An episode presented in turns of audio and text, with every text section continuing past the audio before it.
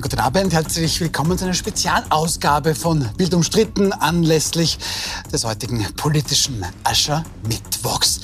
Mehr oder weniger hat heute der Bundespräsident den drei Parteien FPÖ, ÖVP und SPÖ ausgerichtet.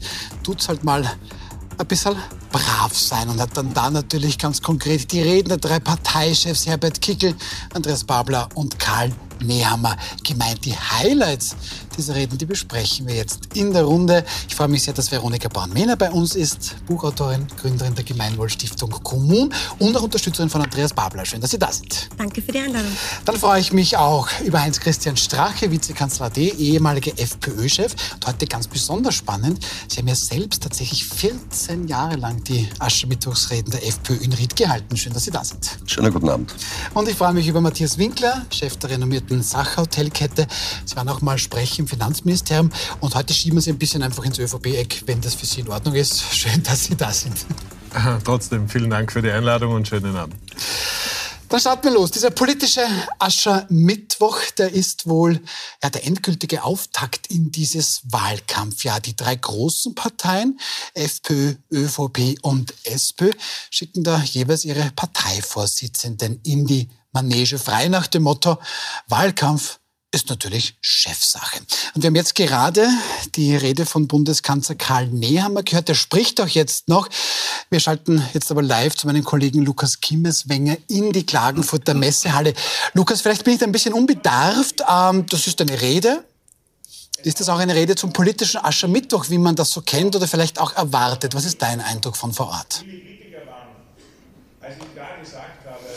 Guten Abend, Werner. Guten Abend an die Runde. Ja, man kann durchaus sagen, der Bundeskanzler versucht sich hier staatsmännisch zu geben. Das ist aber durchaus erwartbar. Das wurde auch vorab angekündigt. Er arbeitet sich zurzeit am Österreich-Plan ab und bringt natürlich immer wieder diese typischen ÖVP-Themen in den Vordergrund. Da geht es um Familie, um Sicherheit, äh, auch Gesundheit äh, war da schon ein Thema. Und immer wieder geht es auch um das Thema Migration. Wenn wir diesen Abend zusammenfassen, angefangen hat es mit dem Kärntner Landeschef Martin Gruber, der hat quasi den Anheizer gegeben, hat versucht ein bisschen Stimmung hier zu machen. Dann mehr oder weniger der nüchterne, analytische Teil, aber durchaus pointiert von Karl Theodor zu Gutenberg, dem ehemaligen deutschen Wirtschaftsminister. Und er hat die Stimmung hier so beschrieben, vielleicht ein ganz guter Eindruck für, Eindruck für euch auch hier im Studio. Die asketischste, der asketischste Aschermittwoch aller Zeiten mit Sprudelwasser statt Bier. So hat er das hier genannt. Auch wenn jetzt tosender Applaus hinter mir entbrennt. Es ist durchaus, äh, man kann durchaus festhalten, dass äh, vielleicht nicht ganz diese Bierzeltstimmung hier äh, vorhanden ist, wie vielleicht in Ried bei den Freiheitlichen vorab. Ähm, aber ähm, der Bundeskanzler ähm, versucht es, wie gesagt, äh, hier in einer staatsmännischeren Rolle. Vielen herzlichen Dank, Lukas Kimmeswenger. Ähm, sobald du gemeint hast, Sprudelwasser statt Bier, war die Runde hier bei mir sehr unruhig. Habe ich das jetzt richtig verstanden? Man trinkt das in Klagenfurt beim politischen Aschermittwoch der ÖVP Sprudelwasser statt Bier. Ich verstehe jetzt auf jeden Fall sehr, sehr viel besser, warum das Publikum, das da schon seit 18 Uhr sitzt und auf den Redner wartet, ähm, in dieser wahnsinnig guten Stimmung ist und der Applaus so ein tosender war, wie wir alle gehört haben. Okay, also erster Eindruck war mal nicht positiv, Herr Strache. Wie haben Sie jetzt? Ja, wir haben ja in der Vergangenheit schon erlebt, dass ein Bier auch gerne mit Wasser streckt, ja, um es leichter zu trinken. Jetzt ist er gleich zu Wasser und Wasser übergegangen, das passt wahrscheinlich die neue Enthaltsamkeit der ÖVP, die natürlich also in einer Fadess nicht zu überbieten ist. Das hat ja nichts mit einem Aschermittwoch-Treffen zu tun. Ja, und das ist wieder der Punkt. Wenn man schon versucht zu kopieren, dann sollte man zumindest besser kopieren. Der Aschermittwoch ist eine typische freiheitliche Veranstaltung seit Jahrzehnten in Ried.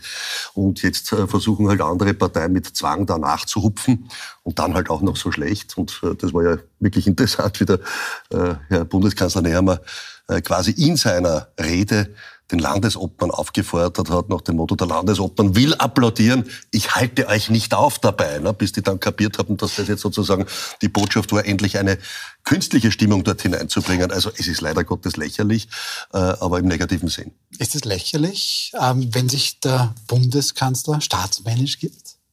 Also für mich war es die versöhnlichste aller Reden.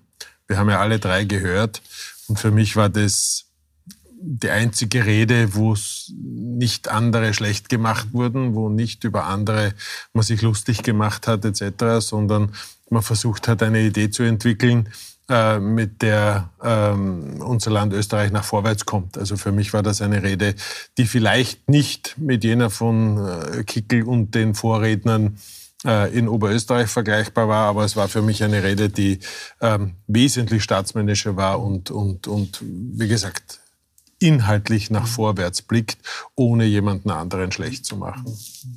Interessant ist, Alexander van der Bell, ich habe das ja kurz angesprochen, der Bundespräsident hat heute ein bisschen kryptisch vielleicht, aber dann doch in alle Richtungen gesagt, geht respektvoll miteinander um, weil wir gestalten letztlich auch das Miteinander. Ich denke, in Zeiten wie diesen eine sehr wichtige Botschaft. Hat natürlich, wenn er das heute macht, vor den politischen Aschermittwochsreden, eine ganz eigene Bedeutung. Und hier hat van der Bell unter anderem seine eigene ähm, Rede zusammengefasst. Bedenken Sie das alles, bevor Sie heute am Aschermittwoch, aber auch sonst in Zukunft über andere reden oder schreiben. Wir alle haben es in der Hand, wie gut die Stimmung zwischen uns ist, wie vertrauensvoll oder wie vergiftet. Ähm, Herr Winkler, dann ist Bundeskanzler Karl Nehammer da in der Betragensnote sehr zufriedenstellend, weil da hat man tatsächlich nichts gehört, aber nichts Negatives gegen den politischen Mitbewerb. Also ich glaube, dass die anderen beiden Redner, besonders Babler und auch Kickel, und auch deren Vorredner, muss man sagen, ähm, den Aschermittwoch wohl sehr wörtlich genommen haben, auch mit sehr viel Asche von sehr viel verbrannter Erde äh, hinterlassen haben, weil beide anderen Reden waren ähm, sehr stark im, in Richtung qualifizierend und wertend, abwertend äh, andere gegenüber. Und Nehammer hat das nicht gemacht, sondern hat sich auf die Inhalte bezogen, die er schon in seinem Plan für Österreich äh, ähm, getan hat und hat dann noch einmal versucht, glaube ich, äh, Szenarien zu zeichnen, mit denen wir wirklich aus der schwierigen Situation, in der wir als Land sicher sind, mhm. herauskommen. Und da geht es eben inhaltliche Punkte wie, dass Überstunden steuerfrei gestellt werden, dass die Lohnnebenkosten über 0,5 Prozentpunkte über die Jahre herunterkommen. Das sind konkrete Ideen, über die kann man streiten, über die kann man diskutieren, aber, aber, das sind konkrete Ideen, ja. wie man vorwärts kommen kann und nicht ein pauschaler Umschlag gegen alle Andersdenkenden, so wie das die beiden anderen Redner gemacht haben, um Aschermittwoch getreu möglichst viel Asche und verbrannte Erde zu hinterlassen. Das bedauere ich sehr. Das, also man muss ja schon festhalten, es traut ja keinen den Bundeskanzler Nehammer zu, jetzt am Ende der Periode, und das hat Babler durchaus richtig angesprochen, mit einem Österreich-Plan daherzukommen. Was hat in den letzten Jahren gemacht? Der hat ja die Krise durchs Land geführt. Und der soll uns dann aus einer Krise führen, dem wir letztlich auch in den letzten Jahren diese krisenhafte Politik zu verdanken haben. Das glaubt ja keiner. Und das ist ja genau der Punkt. Und dann versucht man vor einer Wahl, plötzlich mit einem Programm zu kommen, wo man Dinge verspricht, die man die letzten Jahre umsetzen hätte können, aber genau das Gegenteil gemacht hat, wo man auf einmal rechts blinkt, obwohl man immer linke Politik gemacht hat und durchaus nicht wirtschaftsfreundlich in den letzten Jahren. Und ja, äh, dann kommt natürlich eine Situation, wo man nervös wird, kurz vor einem Wahltag, weil die Abrechnung steht bevor. Aber darf ich da gleich, weil Sie das jetzt angesprochen haben und Andreas Babler zitiert haben, Andreas Babler hat ja auch seine Rede gehalten ähm, in Koblenz, im Murtal in der schönen Steiermark und Sie haben es gesagt, Herr Strache, da gibt es eigentlich dann ja, so gesehen schon die Kritik. Eigentlich hätte die ÖVP das alles schon tun können. Bei Andreas Babler hat es dann wie folgt geklungen. Was ist überblieben? Fantasieuniformen waren ihm wichtig. Den Herrn Festungsdirektor, Kerkerdirektor, Fantasieuniformen. Dann hat er sich ein paar Pferdl zugelegt, damit er wie ein Zirkusdirektor in der Manege diese Pferdl dirigieren kann. Das ist die Errungenschaft, die inhaltlich überbleibt. Aber es ist gefährlich, wenn wir den an die Macht lassen, dass der regieren kann und sie tatsächlich verwirklichen kann, dann ist diese Republik wirklich gefährdet. Und ich sage es mit aller Deutlichkeit, ein drittes Mal blau-schwarz können wir sie im Interesse von niemandem in diesem Land noch einmal leisten. In unserem stolzen Land. Also das sagt Andreas Bables in Richtung Herbert Kickl in erster Linie, beziehungsweise Schwarz-Blau und die Regierungsperiode der ÖVP versucht damit eine Fußballmetapher zu beschreiben.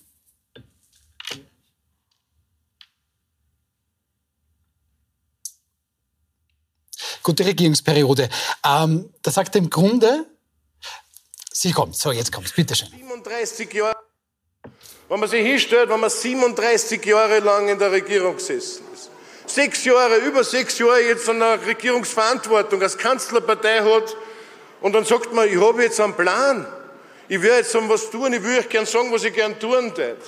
Wie kommen wir sie da vor, als Bürgermeisterinnen, als Bürgermeister, als Gemeindevertreterinnen, als politische Menschen, wenn wir sie hinstellen am Ende einer Periode, wenn wir nach fünf Jahren gewählt werden oder auf sechs Jahre, wenn wir sie hinstellen und sagen, das hätten wir aber gern gemacht, leider haben wir bis jetzt noch nichts gemacht.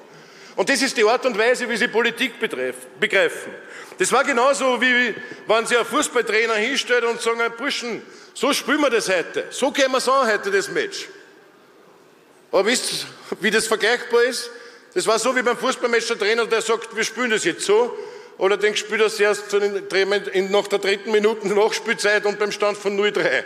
Dann sagt er, so spielen wir das heute. Und genauso ist es, wenn du 37 Jahre Verantwortung trägst, wenn du sechs Jahre lang Kanzlerverantwortung mit 37 Prozent sogar bei der letzten Wahl einfach Verantwortung hast und eigentlich dein Hocken nicht magst.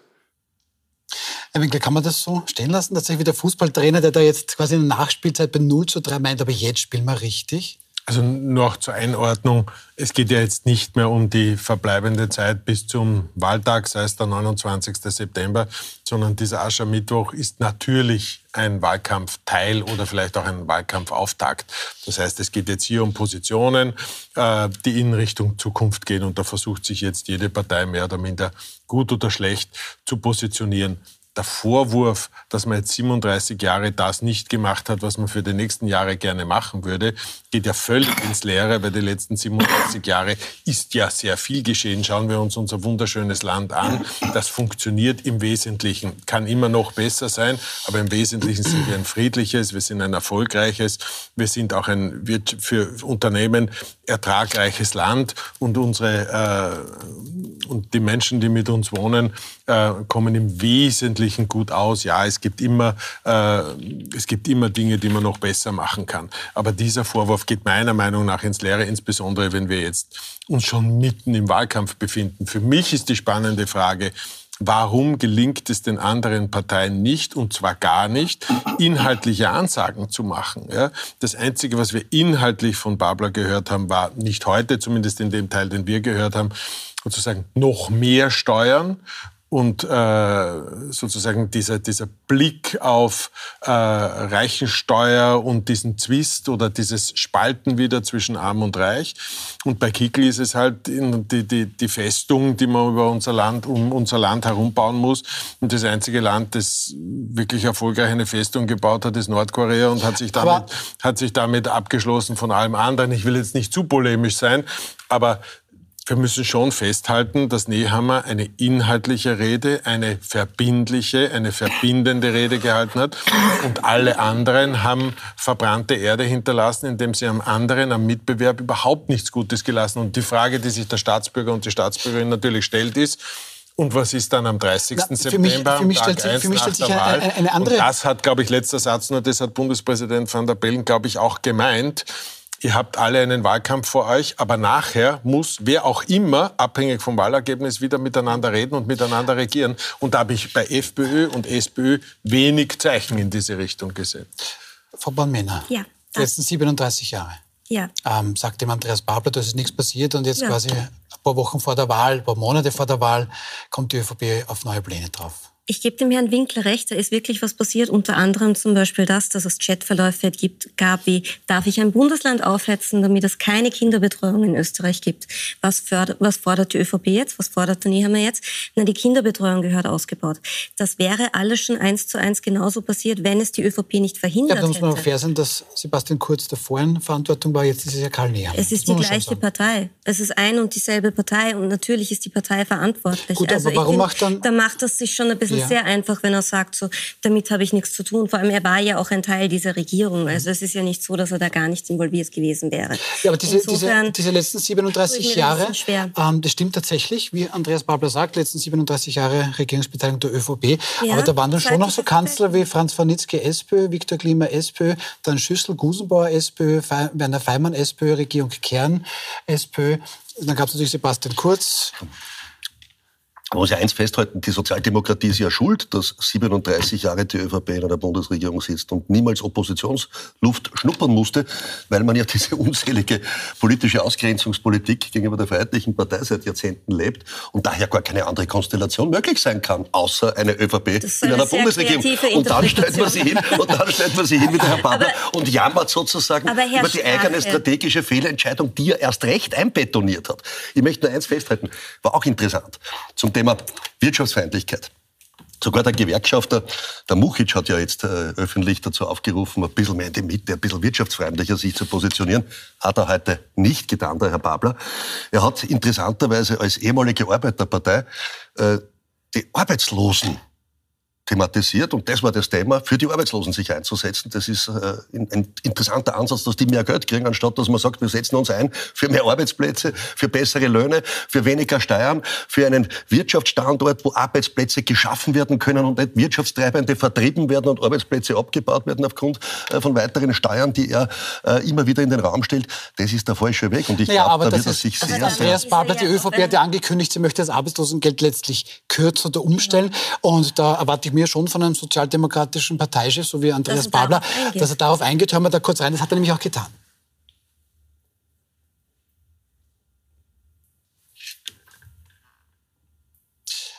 Gut, den Zuspiel haben wir jetzt nicht da, aber eben, Sie haben es gerade gehört, ja. Frau Bornmehner, ähm, ja, also ich bewerte das an. Das ist natürlich nicht so, dass man jetzt irgendwie der SPÖ den Vorwurf machen könnte oder an die Babler den Vorwurf machen könnten, dass sich die nicht für die Werktätigen einsetzen. Das absolute Gegenteil ist der Fall. Aber wenn gerade in den letzten Tagen vom Nehammer so massive Angriffe kommen und da schon einmal gesagt wird, dass unser Arbeitslosengeld, das im EU-Vergleich eh relativ niedrig ist, ich meine 50 Prozent ist wirklich nicht viel Geld. Nettosatzrate. Genau, ähm, mhm. er, der Nehammer gefordert hat, da noch einmal drunter zu gehen. Und das gerade in, in einer Zeit wie jetzt, wo die Kosten gleichzeitig so extrem explodieren, da finde ich es eigentlich nur solidarisch von einem Sozialdemokraten zu sagen, mir ist es nicht egal, wie es diesen Leuten geht und ich beteilige mich nicht am Runtertreten, nur weil wir jetzt im Wahlkampf sind. Und ich finde schon, liebe Herren, Sie machen sich da jetzt beide ein bisschen einfach, weil ich meine, einerseits bewundere ich Sie dafür, wie Sie es geschafft haben, das Positive aus dieser Rede mitzunehmen, indem Sie gesagt haben, sie war nicht angriffig.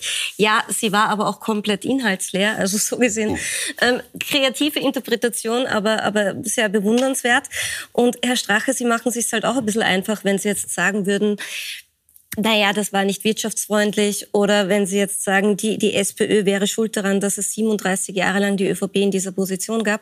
Das hat schon was damit zu tun, wie regierungsfähig in den letzten 30 Jahren die FPÖ war.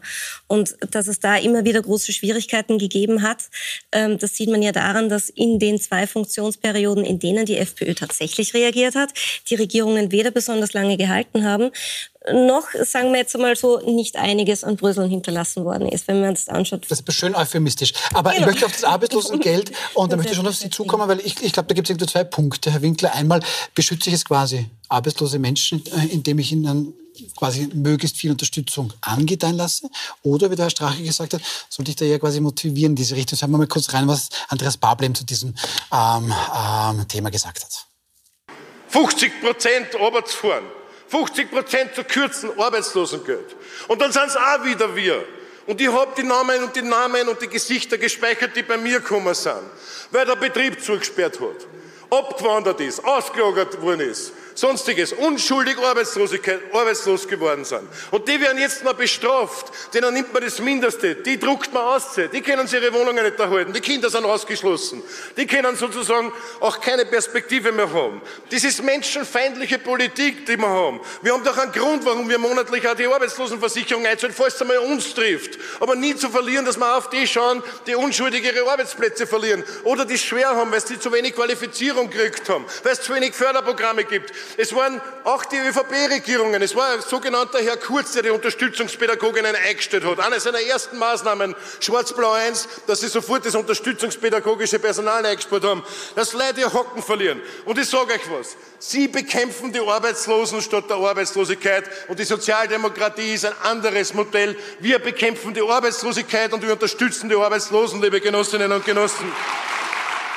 Das hat er doch sehr schön auf den Punkt gebracht. Gebe ich ihm recht. Sagt Veronika Bornmena, ja? Da gebe ich, ihm, da gebe ich ihm auch recht. Nur was er eben nicht sagt oder schon sagt, und genau das führt ja zur Arbeitslosigkeit, wenn du äh, ein Land zu einem Höchststeuerland machst, wo er noch mehr Steuern in Zukunft in diesem Land einführen will, na, dann geht es genau in die katastrophale Richtung, dass du natürlich Unternehmen, Wirtschaftstreibende, vertreibst. Das heißt, die wandern ab. Das bedeutet Arbeitslosigkeit.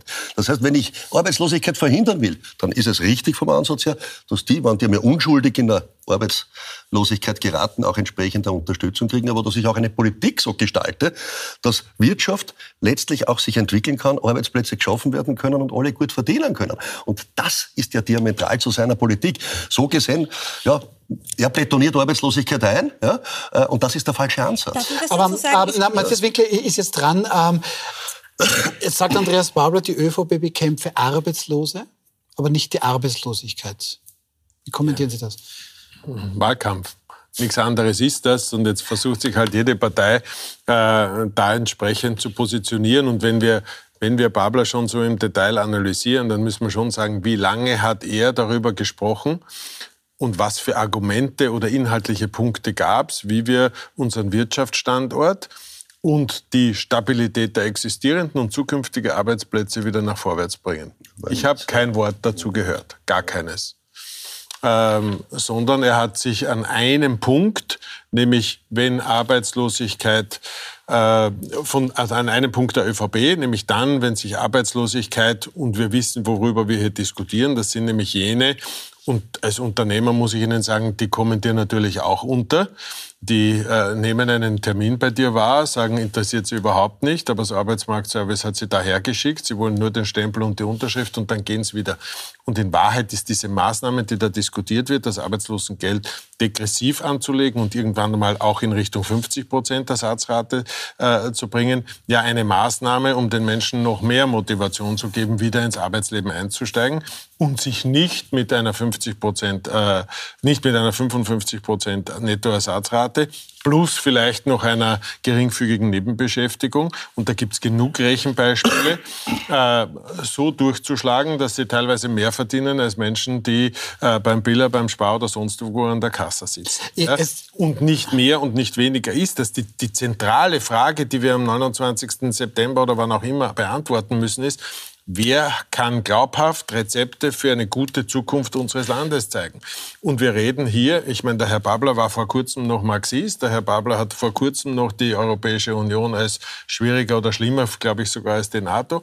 Dann hat es einen Schulterschluss oder, oder mit ein paar Verrechenproblemen in der SPÖ gegeben. Und jetzt kommt da einer der wichtigsten Gewerkschafter und sagt, Freunde, wir sind da viel zu ja, weit links und viel zu wenig in der Mitte.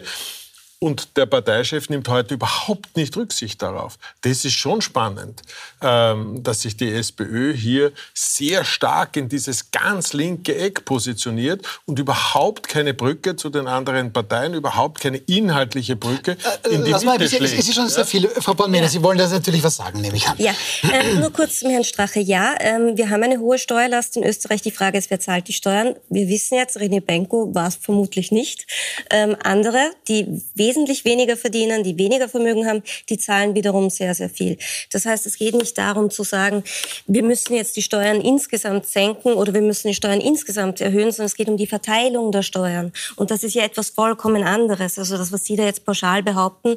Ähm also wir sind ein, ein Höchststeuerland, das sagen im Grunde alle Expertinnen und Experten. Also das, das steht mal klar. Aber die äh, Frage ist, unabhängig von Herrn Benko für Herrn Benko sind es offensichtlich nicht Höchststeuern. Gut, aber sehen, von, von Andreas Babler, von Andreas Babler kommt ähm, Millionärsteuer und Vermögensteuer. Das sagen viele, Absolut. dass das schlau wäre, aber im Umfeld des gesamten Systems nicht einfach steuern on top. Das sagen ja auch alle.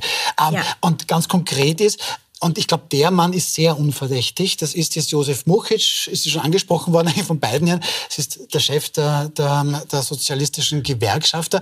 Und der Fußballmetapher, das ist ein Blutgrätsche aus dem eigenen Team. Ähm, das sagt tatsächlich Josef Muchic plötzlich in der kleinen Zeitung am Tag vor der Rede, nämlich heute, der Andi darf nicht als Schreckgespenst der Wirtschaft dastehen. Ähm, wie kommentieren Sie das? Wollen Sie dem Gewerkschafter sagen, dass der ähm, sich da womöglich verläuft? Ähm, Ich weiß nicht, ob er das in seiner Funktion als Gewerkschafter oder in seiner Funktion als SPÖ-Politiker gesagt hat. Ähm, beides, glaube ich, war nicht unbedingt ein guter Dienst, ähm, weder für die Mitglieder der Gewerkschaft noch für die Arbeitnehmerinnen noch für die Parteimitglieder, sondern da hat er sich, glaube ich, vor allem Nein, nicht einmal sich selbst. Da hat er eigentlich wirklich niemanden einen Gefallen damit getan, mit, mit diesen Aussagen. Ähm, ich finde es persönlich sehr, sehr schwierig. Ich meine, jetzt haben wir endlich einmal einen sozialdemokratischen SPÖ-Vorsitzenden und dann kommt gerade ein Gewerkschafter, der jahrzehntelange Positionen der Gewerkschaft wie Arbeitszeitverkürzung oder Vermögensteuern. Das hat auch Herr Muchitsch, das ist jetzt nicht so wichtig die, die, eigentlich. Die Gewerkschaft ja? seit Jahrzehnten fordert, da sagt er dann auf einmal, das braucht er nicht, weil wir müssen regierungsfähig sein. Und das ist, glaube ich, eines der Kernprobleme, dass die SPÖ in den letzten Jahrzehnten schon mitunter hatte. Wer will eine sozialdemokratische Partei wählen, die keine sozialdemokratische Partei ist? Wenn der Herr Mukic Angst davor hat, ähm, dass ein Sozialdemokrat die SPÖ leitet, dann sollte er vielleicht selber mal drüber nachdenken, ob er da in der Gut, aber Josef Mukic, ja, natürlich auch vom Realo und vom idealistisch verengenden Vertreter sprechen. Nein, ein realistischer Politiker, sogar Gewerkschafter, der natürlich Sozialthemen vertritt und auch aber arbeitsrechtlich durchgekämpft hat, erkennt Regieren natürlich, was Realpolitik in Österreich möglich machen kann und ob man sich auf Dauer verengt und daher keine Rolle spielt. Und ich glaube, da spricht er natürlich zu Recht an, weil wenn diese dieses Schreckgespenst äh, in der Form weitergelebt wird, dann werden wir bei der Europäischen Unionswahl das erste leuchtende Ergebnis für die Sozialdemokratie sein mit unter 20 Prozent.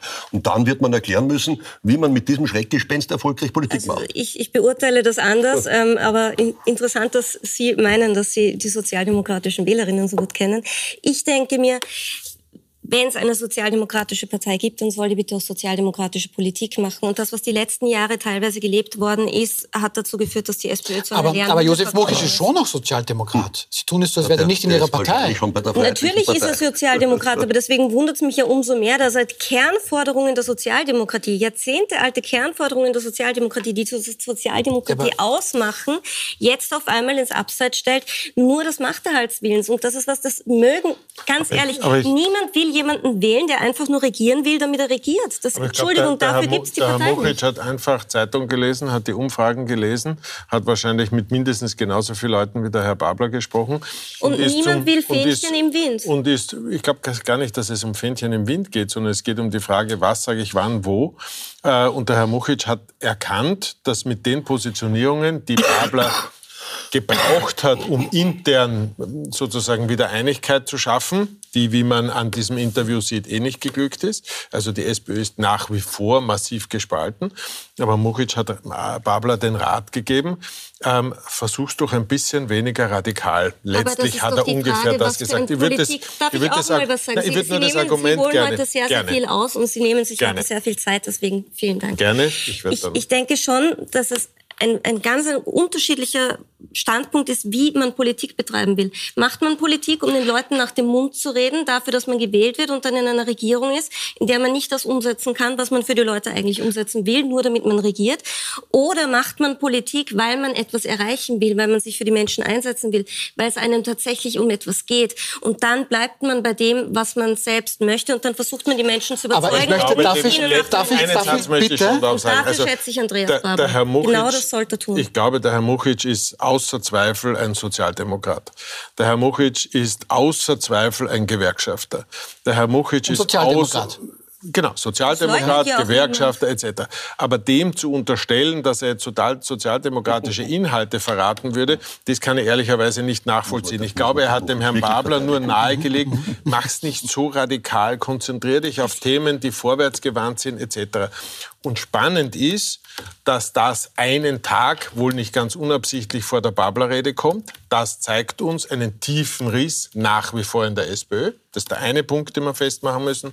Und der zweite Punkt, den wir festmachen müssen, Babler hat überhaupt nicht darauf reagiert, sondern eine völlig andere Rede gehalten, die den Andreas Babler und seine jetzige SPÖ in, diesem, in diesen Umfragewerten halten wird, wo er ist Und damit schießt er sich automatisch aus den nächsten Regierungsverhandlungen aber, aber hinaus. Hat nicht, hat nicht Frau Palmena, hat nicht Frau Palmena... Ein, ein Satz noch. Und das, was man jetzt gerade versucht, ist, dem Andreas Babler, wie zuerst beschrieben, mit Marxismus und all diesen Dingen, die Schuhe vom Hans-Peter Doskozil anzuziehen. Ja? Und das funktioniert nicht. Der aber wird, das, Frau der, wird, der wird jedenfalls Frau denke ich schon, dass sie da auch ein bisschen recht hat. Da geht es nämlich um ganz, ganz viel Macht. Schauen Sie mal, was wir ausgegraben haben aus dem Archiv, was jetzt Josef Muchic betrifft, was auch in Richtung Andreas Babler sagt, so nach dem Motto, hör die Signale.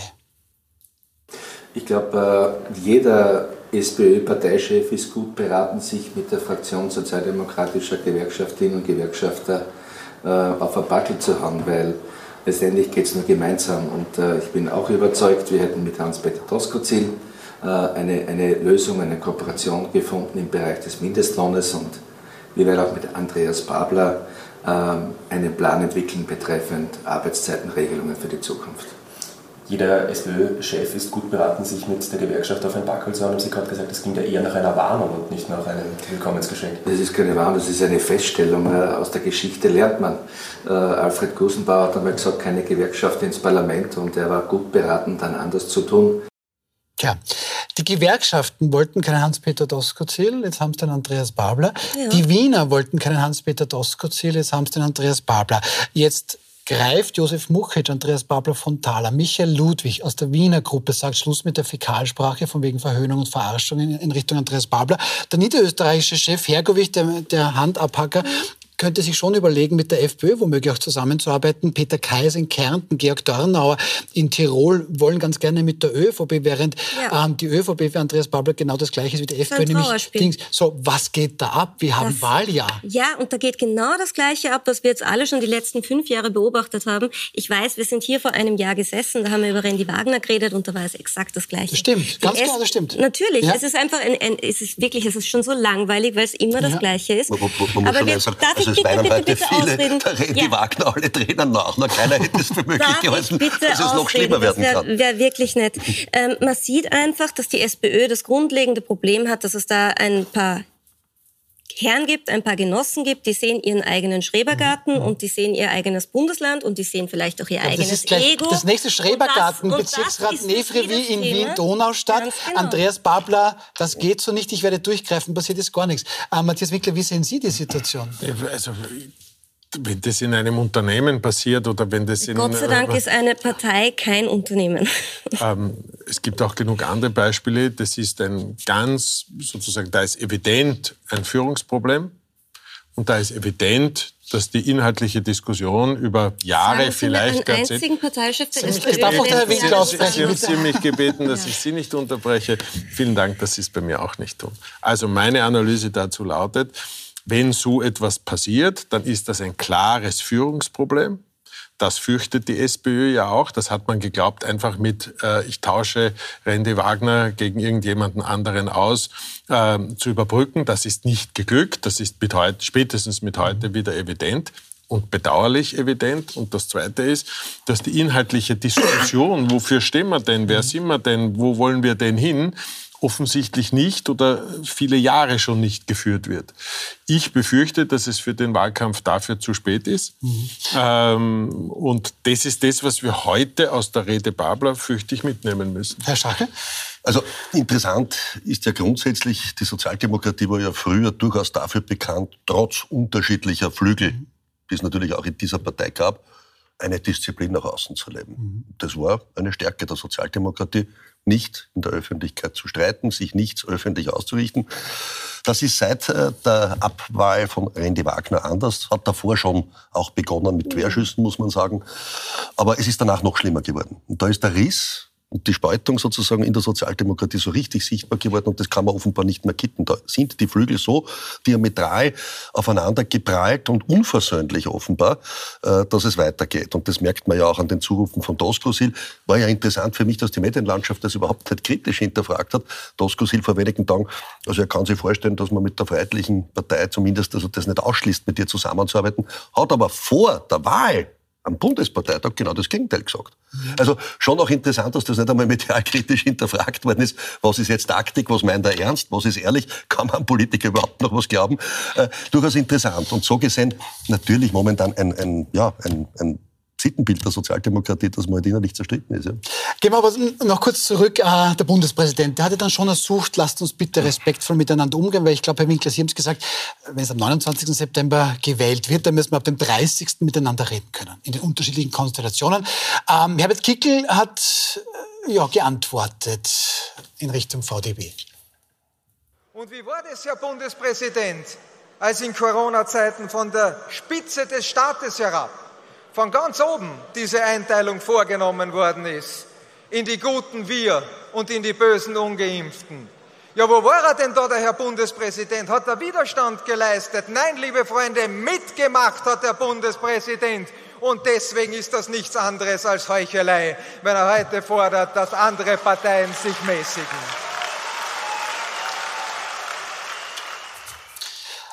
Also, Heuchelei?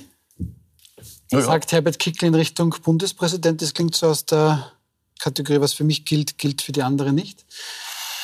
Naja, man soll ja nicht jetzt, äh, dem Herrn Bundespräsidenten Van der Bellen den Heiligenschein aufsetzen und so tun, als wäre das jetzt der neutrale Bundespräsident, der keine parteipolitische Färbung hätte ganz klarer ehemaliger grüner Parteichef, hat natürlich eine klare ideologische Ausrichtung, ergreift auch da oder dort ganz klar parteipolitische Position, vielleicht ein bisschen geschickter, ja, äh, und hat auch, so wie Herbert Kickl es richtig dargelegt hat, in einer sehr schwierigen Phase, wo ja Mikkel Leitner heute auch als Mutter der Impfpflicht äh, bezeichnet worden ist, äh, hat Van der Bellen hier auch durchaus in dieser Spaltung der Gesellschaft sehr klar Position ergriffen und äh, wo Menschen ich sag, weggesperrt worden sind, äh, teilweise also eine Entwicklung stattgefunden hat, wo man, ich sag, autoritäre Strukturen erleben musste, wo Freiheit verloren gegangen ist äh, und äh, eine Impfpflicht diskutiert worden ist, auch klar Position ergriffen. Und das war erschreckend und das kann man natürlich kritisieren und daher mit unterschiedlichen Begrifflichkeiten das herausarbeiten, ja. Okay. Wir sind gleich wieder zurück und haben noch einiges zu besprechen. Herbert Kickel freut sich nämlich über sehr, sehr viele Medien in der Jahn-Turnhalle in Ried und hat dann auch gleich eine Botschaft an Sie mitgebracht. Und wir diskutieren auch darüber, nun gut, wenn am 29. September gewählt werden soll, wird das jetzt der gefühlt ewige Wahlkampf. Wir sind gleich wieder zurück.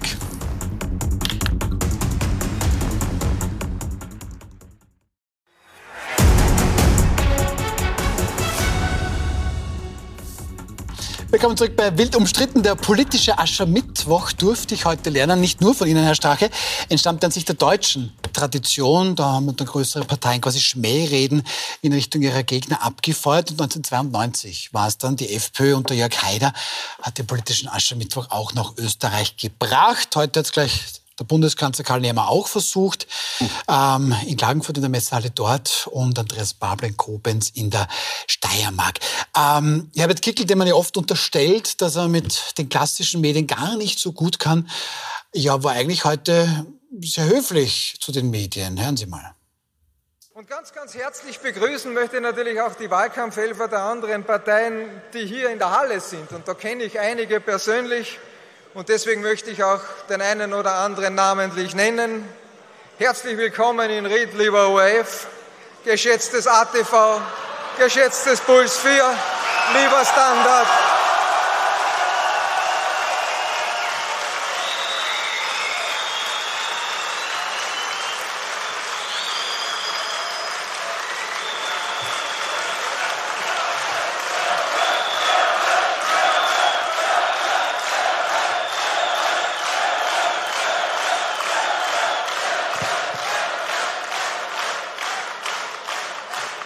liebes Profil.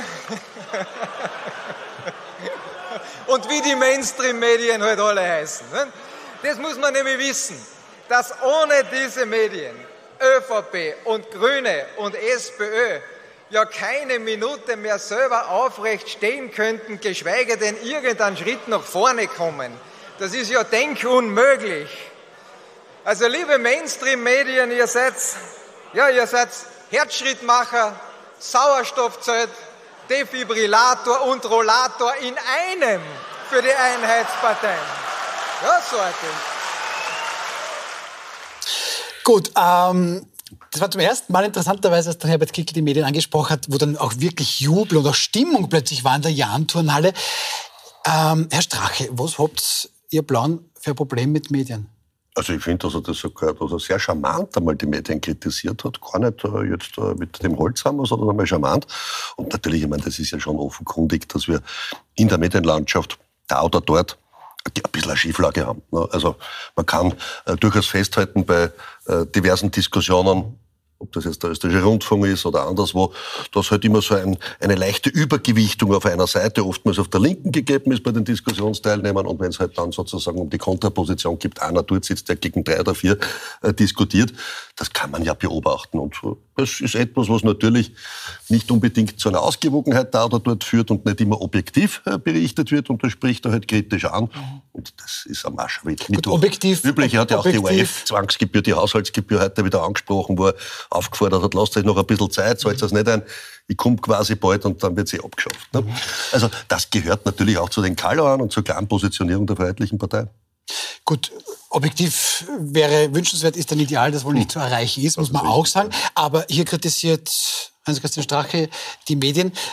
Wenn Sie jetzt aber Herbert Kickl hier gehört haben, dann denken Sie an Orban und an den Untergang der liberalen Demokratie, weil das empfinden viele Menschen als wirklich gefährlichen Angriff auf die Medien. Sie ja auch. Natürlich, absolut. Und Aber man, warum? Man sieht ja auch, dass ähm, wirklich im, im sehr, sehr rechten Spektrum und im Rechtsaußenspektrum viel, viel lieber auf eigene Medien gesetzt wird, viel, viel lieber auf eigene Kampagnenblocks gesetzt wird.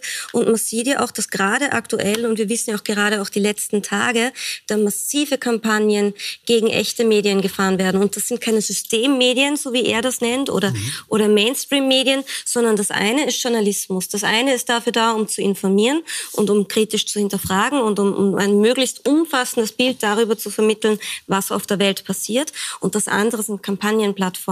Und die FPÖ hat einen sehr, sehr klugen Schachzug darin gewählt, dass sie viel, viel früher als alle anderen Parteien für sich erkannt hat, wir wollen nicht, dass wir kritisch hinterfragt werden. Wir wollen nicht, dass über uns berichtet wird, sondern wir wollen eigentlich nur Gut, aber ein da Mikrofon muss ich Ihnen als, als, nicht als, als nicht objektiver Journalist laut FPÖ Ihnen schon sagen, ich habe noch keine Partei erlebt, die von uns gerne kritisiert wird und da gibt es keinen Unterschied bei keiner Farbe, auch wenn es bei Herrn Kickl immer so mit dem großen Trara kommt. Aber wenn es der Herr Kickl Greifen meint, andere Parteien die Medien so stark an, wie die ich FPÖ habe nur gesagt, es dass, sie, dass, sie, Ich dass keine nicht. Partei gerne kritisiert werden will. Auch Natürlich Andreas Babler nicht. wird nicht Aber gerne die Frage kritisiert. ist, fahrt man, oft, fahrt man offensiv Kampagnen gegen Medien? Diskreditiert man Medien? Spricht man Medien haben- die Glaubwürdigkeit ich nehm, ab? Darf ich das sofort aufnehmen? Kämpft man weil gegen Journalistinnen? Oder lässt man sich ja nehmen wir nicht das gern gleich, schimpfen? nehmen wir das nehmen wir was das gleich auf, was auch Herr Strache gesagt hat, weil Herr Kickl tatsächlich gesagt hat, braucht es einmal die Zwangsgebühren nicht zahlen, weil mit mir ist das dann anders.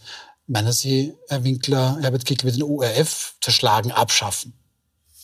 Das weiß ich nicht und ich möchte es mir auch nicht vorstellen. Schwierig halte ich, wenn ein wenn sozusagen in einer Rede von der Kanzlerpartei auf der einen Seite die Rede ist und dann der, der Kanzler werden will, sozusagen so ein bisschen verklausuliert, aber doch zum Rechtsbruch auffordert, nämlich ähm, ein Gesetz nicht zu befolgen und die Zahlung für ähm, Gebühr, wie auch immer man das jetzt nennen will. Das halte ich für schwierig und ist natürlich von ihm eine bewusst gesetzte Provokation. Das zweite Thema ist, lässt sich eine Partei gerne kritisieren? Nein, wahrscheinlich nicht. Die Frage ist, wie gehe ich damit um?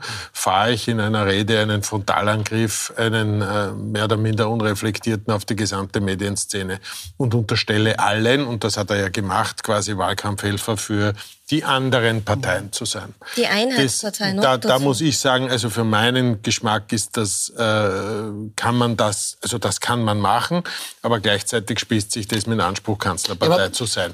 Ähm, und da muss man schon sagen, was sind die Medien? Die Medien sind eine wesentliche Säule unserer funktionierenden, sehr gut funktionierenden Demokratie, sind Kontrolleinheiten etc. Manchmal ist das hochgradig unangenehm und ich glaube, niemand äh, anderer als auch der Herr Strache kann davon berichten, wie schwierig das ist, wenn man dann höchstpersönlich davon betroffen ist. Und dass es da auch, dass da auch viel, viel schief läuft, ist auch unbestritten. Trotzdem ist die Frage, ob ich mich hinstelle und den Kanzleranspruch auf der einen Seite und gleichzeitig den Frontalangriff auf eine wesentliche Säule Und der eben, Demokratie weil der mache. ORF Da muss angegriffen ich sagen, für was, meine was, was ist dann das die. Lösung? Jetzt sagt, jetzt sagt Herbert Kickl, zahlt nicht die Zwangsgebühr, wie er das nennt. Weil das braucht man dann nicht. Und dann will dann Herbert Kickl den ORF abschaffen oder was meint er damit? Oder schmeißt es einfach so mal hin und, und, und, das, und das muss ich dann eh nicht umsetzen? Also die Freiheitliche Partei wollte den ORF nie äh, abschaffen, aber die Zwangsgebühren. Und jetzt haben wir erleben müssen, dass, äh, obwohl wir im Regierungsprogramm äh, in meiner Regierungszeit die Abschaffung äh, der ORF-Zwangsgebühren hatten, in einem Sideletter wohlgemerkt, den die ÖVP nie umsetzen wollte. Da hat es dann vorher auch den Knall gegeben. Und dann hat man sich verabschiedet von dieser Vereinbarung. Ist man hergegangen und hat sich dann in Richtung Haushaltszwangsgebühr entschieden, wo jetzt auch die Leute zahlen müssen, die nicht einmal schauen wollen und nicht einmal den ORF sozusagen sich antun wollen. Also ist schon ein gewisser Zynismus, der da gelebt worden ist. Und ja, aber wie soll sich dann der ORF ja. finanzieren? Naja, ich sage äh, wahrscheinlich mit einer deutlichen Reduktion der Gebühren oder auch einer staatlichen Finanzierung, wo man deutlich reduzieren muss, auch äh, vielleicht effizienter den ORF gestalten wird müssen und auch überlegen wird müssen, da oder dort vielleicht auch mit äh, Einnahmen auf anderen Ebenen zu generieren, dass Leute freiwillig zahlen die sich das anschauen wollen. Und da wird es unterschiedliche Systeme geben, die man sich zu überlegen hat. Aber ich mhm, glaube, okay. die jetzige Form ist die schlechteste, weil sie in Wahrheit völlig wettbewerbsfeindlich ist und auch nicht gerecht. Aber ehrlicherweise hat Herr Kickl nicht den ORF diskutiert, sondern Herbert Kickl ist angetreten und hat gesagt, die gesamte Medienlandschaft sozusagen ist wahlkampfunterstützend für die restlichen Parteien. Und da muss man sagen, ich glaube, dass selbst in einem Aschermittwoch, selbst wenn ich schiele auf Applaus und der Applaus war ja nicht unwesentlich in dieser Halle. Mhm. Ist das, ähm, also ob sich das mit einem, mit einem Kanzleranspruch deckt, Aber da wäre ich jedenfalls vorsichtiger. Aber manchmal opfert man vielleicht auch Vernünftiges einer, einem Applaus. Schade. Interessant war dann auch diese Art Duell, die es da gegeben hat zwischen Herbert Kickl und Bundeskanzler Karl Nehammer. Herbert Kickl hat mehrere Salven in Richtung Nehammer abgeschossen. Eine zum Beispiel war das. Und ein Paradebeispiel für diese Tragik, das ist unser Bundeskanzler, unser noch Bundeskanzler, muss man sagen. Karl, der letzte McNehammer, der, der, der Ronald McDonald der österreichischen Volkspartei.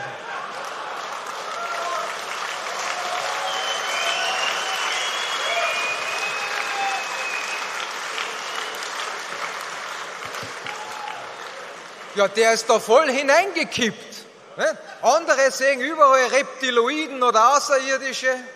Daneben haben wir sie überall Rechtsextreme. Man weiß ja schon gar nicht mehr, ob seine Auftritte und seine Interviews, ob das jetzt noch eine politische Veranstaltung ist oder ob das einfach nur die nächste Panikattacke ist vor laufender Kamera und vor irgendeinem Mikrofon. Man weiß ja schon gar nicht mehr. Und man fragt sich, was die dann machen werden, wenn sie noch ein paar Prozent verlieren, und das ist ja nicht unwahrscheinlich, ja, verbrennt dann die ÖVP-Spitze auf offener Bühne ein paar Kickelböder im Namen von Demokratie und Rechtsstaatlichkeit, ja. Durchaus möglich. Oder durchbohrt dann der Ungust Wöginger als ÖVP-Tintifax wie so ein Voodoo-Priester eine Kickelpuppe mit ein paar Stricknadeln die er von den Omas gegen rechts bekommen hat. Ja, durchaus möglich.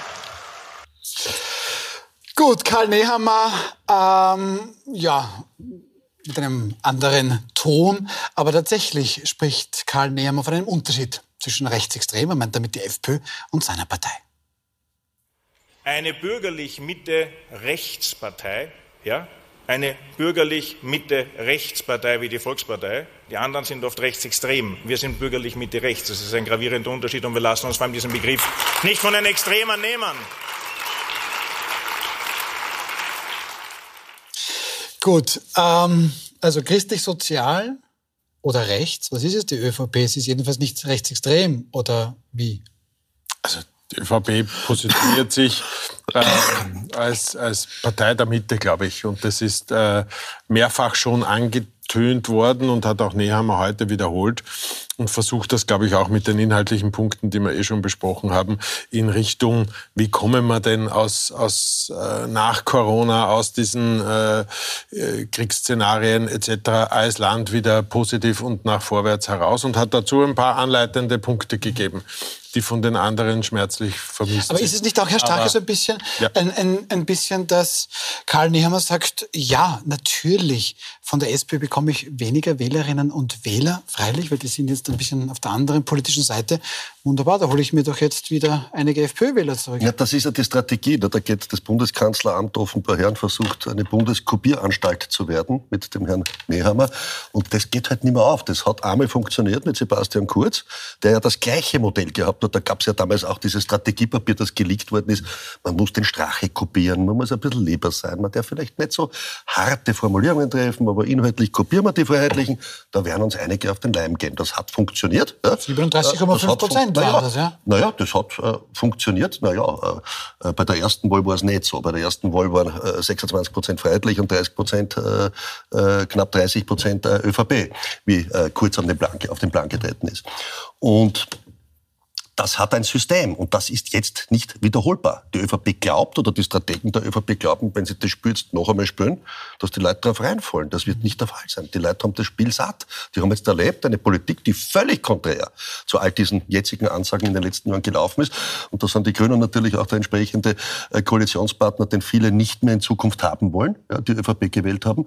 Und da wird sich die ÖVP wundern. Und so gesehen war es ja wirklich mit Karl der Letzte, der McNehammer, äh, natürlich angesprochen gespielt auf den Burger. Das hat ja, glaube ich, der Babler heute auch gemacht. Ne? Was hat er gesagt? Äh, beim Babler war es kein Bürger. Um, ähm, es, ist kein, Bürger, es ist keine Kanzler, bürgerliche Partei, sondern bürgerliche. Ja, ja, Aber gut, ähm, Frau Born-Mehner, Sie haben schon ein bisschen, glaube ich, Josef Muchitsch kritisiert, den Gewerkschafter, den wir eingangs hatten, weil der wiederum Andreas Babler kritisiert. Aber Muchitsch hat auch gesagt, es ist viel einfacher für die ÖVP mit der FPÖ zusammenzugehen als mit der SPÖ. Das macht ja viel mehr Sinn. Und, und ist das eigentlich da mehr oder weniger tatsächlich alles am Weg für Sie vorbereitet in Richtung Schwarz-Blau, Blau-Schwarz? Ich weiß nicht, inwieweit da hinter den Kulissen was vorbereitet wird. Ich bin, um ehrlich zu sein, teilweise froh, dass ich gewisse Einblicke nicht habe. Ähm, die Schnittmenge inhaltlicher Natur ist definitiv wesentlich mhm. höher zwischen ÖVP und FPÖ als zwischen der ÖVP und der SPÖ. Das wissen wir alle. Es gibt auch innerhalb der ÖVP sehr, sehr viele, die die Sozis nicht unbedingt gerne haben, ähm, die auch nicht unbedingt gut über sie reden. Und dementsprechend, ich persönlich glaube schon, dass wenn es rechnerisch irgendwie möglich ist, dass die ÖVP aber sofort sich mit der FPÖ ins Bett legt und natürlich auch den Kickel zum Kanzler macht. Also das machen die mit Handkuss. Ich glaube nicht, dass sich da noch die Frage stellt. Ehrlicherweise wissen wir das nicht. Wir diskutieren auch schon wieder, ich weiß, dass es journalistisch spannend ist, äh, Koalitionsvarianten, bevor das Volk, der Souverän, auch nur gesprochen hat. Wir stehen am Beginn einer Wahlauseinandersetzung. Aber, ja, aber ich, ich möchte als Wähler, als Wähler natürlich schon wissen, ähm, Freunde, sagt mir bitte vorher, was euer Programm ja, das, ist. Das, und nicht erst, ich muss mal abwarten und dann ja, überlege ich mir es erst. Das sagen ja eh alle. Und die ÖVP, glaube ich, sagt richtigerweise, sowohl taktisch als auch inhaltlich, äh, zuerst lassen wir mal den Wähler, die Wählerin wählen. Und dann gibt es ein Ergebnis und dann schauen wir, mit wem wir ein Ergebnis und, zusammenbringen mit, für dieses Land. Aber dass das eine oder das andere schon ausgemacht wäre, ist, glaube ich, einfach also, nicht, nicht enden wir positiv. Also am 29. September dürfte jetzt gewählt werden. Bis dahin werden wir noch viel Spiel, Spaß und Spannung haben. Ja, und das sicherlich natürlich darüber auch nochmal diskutieren, wer wird womöglich mit wem und überhaupt. Gut, ich bedanke mich sehr, dass Sie auch so kurzfristig, weil Sie mussten sich alle reden ja anhören, dass Sie so kurzfristig auch quasi die Positionen so toll eingenommen haben. Danke vielmals Veronika Brandmehner, Matthias Winkler, Dankeschön, Heinz-Christian Strache, Dankeschön. Ähm, danke auch an Sie. Morgen sind wir wieder zurück mit einer dann quasi normalen Ausgabe von Wild umstritten, aber trotzdem mit großartigen Gästen. Ex-Grünen-Chefin Eva Klawischnik wird bei uns sein, Falter-Journalistin Barbara Todt und zum ersten Mal, den probieren wir aus, PR-Manager und Jurist Gerhard Jarosch. Bis morgen Abend, 21 Uhr.